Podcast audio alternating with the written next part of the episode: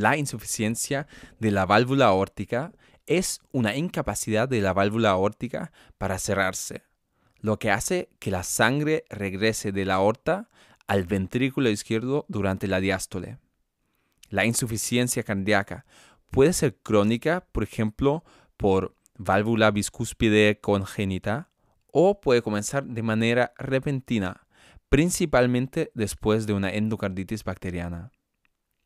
Las variantes agudas suelen conducir a un rápido deterioro con edema pulmonar y decomposición cardíaca. La insuficiencia de la válvula aórtica crónica solo se vuelve sintomática con el desarrollo de una insuficiencia cardíaca del ventrículo izquierdo. La auscultación muestra típicamente una protodiástole. Otro indicador del diagnóstico importante es la gran amplitud de la presión arterial.